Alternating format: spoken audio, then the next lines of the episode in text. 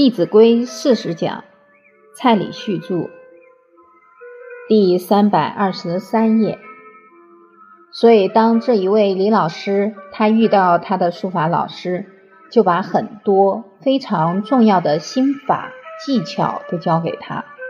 当他的老师教完他，就对他说：“假如你没有真正的德行，我把这些才能教给你，我是害了你一辈子。”他老师接着说：“因为这一些才华交给你，你很可能在短时间之内就会名利双收，而这个时候将是你人生危险的情况出现了。这个时候你又不知谦卑，就会招来很多的嫉妒；你又不知节约自己、勤俭自己的生活，可能就会养成挥霍的习惯。所以我们也看到很多艺术界的人。”也都是曾经红极一时，结果很多晚年也是非常潦倒，那都是养成了这些奢华的习性。所以李老师对他老师这段话非常深刻的领受，所以都谨遵老师的教诲，处处谦卑。他才三十三岁，已经得到好几次的大奖，而且也常常义务教学。我曾经也请他到海口帮我们指导写书法，整整去了一个礼拜，他是分毫不取，甚至于还拿了大把的笔去送给我们海口的这些老师。所以德重要，德行是万福的根基，而这个福才能立得安稳。老子当初要离开的时候，刚好遇到一个官员。这个官员就问老子：“他说我有两个儿子，我不知道以后应该靠哪一个。”那老子就拿了一把钱放在桌上，然后就对他两个儿子说：“先对他的大儿子，你只要打你爸爸一下，这些钱都是你的。”这大儿子比较憨，他就低下头说：“不行，怎么可以打父亲？”他宁死不从。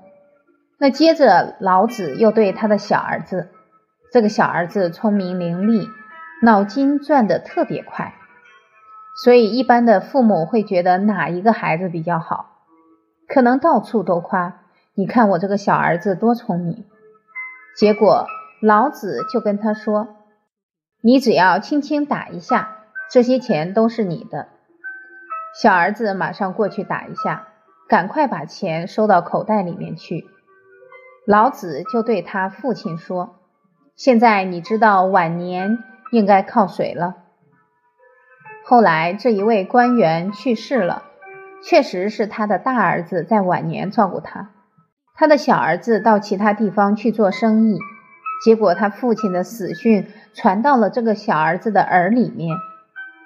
小儿子说：“我这个来回又要一段时间，不知道要少赚多少钱。”后来连他父亲的丧礼都没有参加，所以老子他很有智慧，可以从小孩的行为当中推出他的存心。因为重利者必轻义，只要跟他的利益有冲突的，他一定会先不关心，一定把利摆在第一位。所以一般的人，他对小孩可能都觉得那个聪明伶俐的特别欣赏。但是，往往晚年都是那些比较老实的孩子在照顾。我们也曾经听说，一位母亲生了三个孩子，老大、老二都大学毕业，老三高中毕业。后来的结果，往往都是第几的儿子照顾他，反而书读越多越自私，只为自己着想。我们也看到很多的父母把孩子栽培到国外去念书，念到最后也没有回来照顾父母终老，往往一去不回来了。有的在那里娶了太太，父母还要大老远去探望，甚至于住了一段时间要离开了，这个媳妇还会拿出什么？那真是父母可能会吐血。早知今日，何必当初？不如不要生好了。所以孩子不长德行，真正会气死父母，真正会贻害家庭、贻害社会。所以，我们教育孩子要高瞻远瞩，要以德为本。我们接着看下一句经文：“闻过怒，闻欲乐，损有来，亦有去；闻欲恐，闻过心，直量事，见相亲。”在我们讲信这个部分内容，我们可以回想一下，一开始是“凡出言，信为先”，代表言语的信用。尖巧语会污词，这一些教诲都提到我们讲话的态度。当我们的讲话态度很粗鲁，就会没有办法赢得别人的信任。所以，信这个部分内容，当你去做到的时候，你就会给人家很高的幸福感，对你很服气。比方说，见未真，勿轻言；知未敌，勿轻传。所以，你都能够做得到。你的朋友一定会觉得你很有修养，很有分寸，你长期社会信用都会不断的提升。像我们刚刚念到的这一句“闻过怒，闻欲乐”，假如我们是听到过失很生气，别人称赞我们，我们就洋洋得意；假如我们是这种态度，能不能赢得朋友的信任，就很困难。就会造成损友来，益友去。为什么损友要来？因为他很清楚，只要给你几句美言，你就会神魂颠倒，到时候他就有机可乘了。所以损友就来了，益友就退了。益友为什么会退？因为这一些有德行的人。他很清楚，他做朋友的本分一定要直言不讳。你有缺点，他一定会很正直的帮你提出来。当你不能接受的时候，他只好先怎么样？先避开。因为他假如不避开，你常常看到他，也会让你生烦恼。所以他为了不让你生烦恼，他只好先离开一段时间。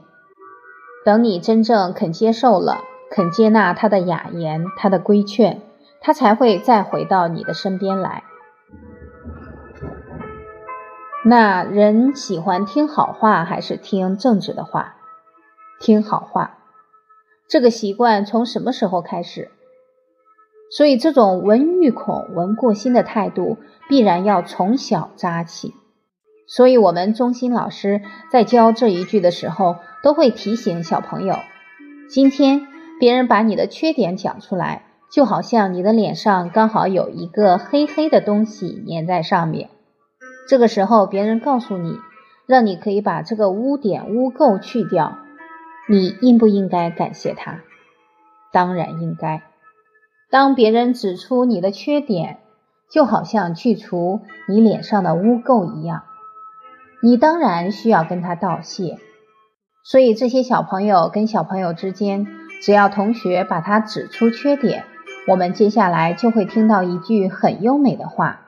他会一个鞠躬，跟同学讲：“谢谢你指出我的缺点。”当这个孩子对于他的缺点又有所改变，我们老师又适时的鼓励他：“过能改，归于无。”他就更欢喜去好好把这一些缺点修正过来。所以从小扎了这个根，对他终身都有很大的益处。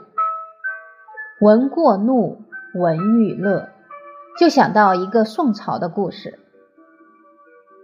宋朝有一位大文豪苏东坡，他跟佛印禅师是好朋友，常常两个人都会互相切磋学问。有一天，刚好苏东坡觉得他的境界很好。就写了一首诗，诗上写道：“举手天外天，毫光照大千。八风吹不动，端坐紫金莲。”他觉得他现在的境界很好，连八风都不能影响他的清净心。诸位朋友，哪八风？这个八风就是很多我们人生境界的考验：利、衰、苦。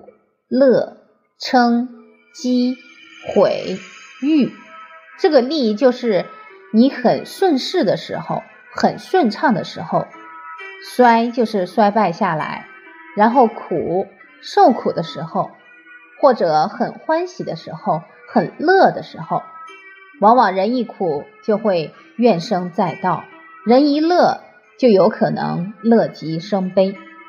所以这一些境界都在考验一个人的修养。接下来是称赞，可能就洋洋得意；讥，别人对我们讥毁，我们就很生气、很不舒服。还有毁誉，毁是诋毁，是毁谤我们；誉，当我们有很好的名誉，可能又会起了功高我慢。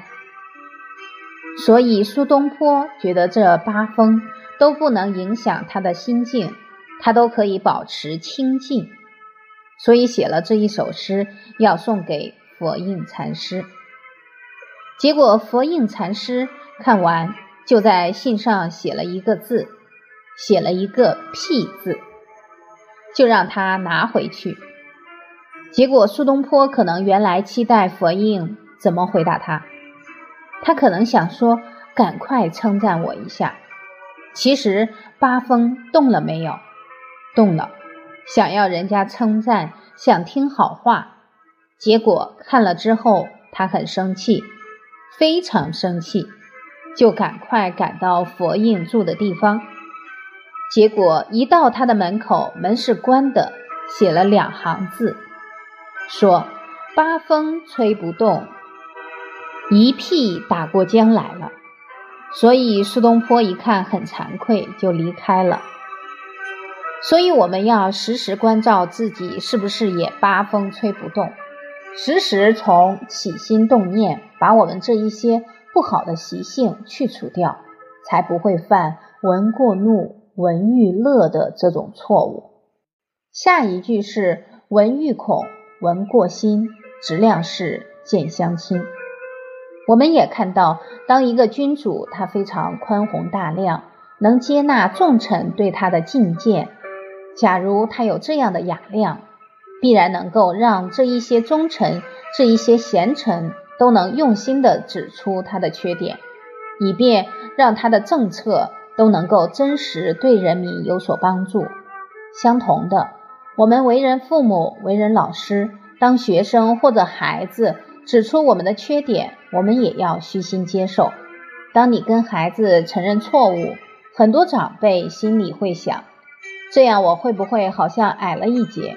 其实恰恰相反。当我们老师真正有错误，比方说犯了《弟子规》哪一句，我们马上跟学生说：“老师这里错了，老师要改过。”老师跟你们一起学习。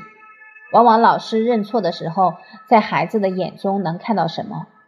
看到对老师的尊敬，所以当一个人认错，那是德行。人非圣贤，孰能无过？过而能改，善莫大焉。所以当长者主动修正、主动改过，也会带动整个团体都有勇于认错的这种风气。当我们身边有非常多朋友能够主动给我们一些规劝。那你的人生就好比多了好多双明亮的眼睛帮你看路，因为我们才两只眼睛，有时候看前面又看不到旁边，又看不到后面。当你有接纳别人谏言的这种虚心，自然就有众人给你帮助。所以，我们说梅兰竹菊是四君子，表的是君子的德行。那竹子为什么表君子的德行？因为竹子他的心是空的，常使虚怀纳雅言。所以，我们见人善即思齐，见物善即思齐。我们的老祖宗不止跟人学习，还跟万物学习。当我们看到万物之德，也回光返照，修正自己。我也曾经就跟学生说，这个竹子有什么德行？你可以向他学习什么，让他们自己去观察。诸位朋友，你可以从竹子身上学到什么？这学习要善学，而且学习当中有一个很重要的枢纽，人要有悟性，有悟性才能举一反三，就能时时接触一切人事物，都在修养自己，都在提升自己。除了虚心以外，还有什么？我们看到竹子的外貌，有没有看到一根竹子的都是什么？一群竹子。因为有一群竹子，所以每一只都很直立，就好像你身旁通通都是正直的人，相信你要歪也歪不起来。所以这是一个环境的重要性。连孟母都要三千，纵使有孟子这样的根基，这样好的素质，也都需要后天好的环境来培养。所以，我们父母也要给孩子提供很好的学习环境。我们进一步看这个竹子，它都是一节一节长上去的，所以也代表人生不可能一帆风顺，必然都会遇到一些挑战。所以，当面临挑战的时候，一定要怎么样？勇往直前去突破。竹子也是突破一节一节的关卡。所以也要有坚忍的态度去面对人生。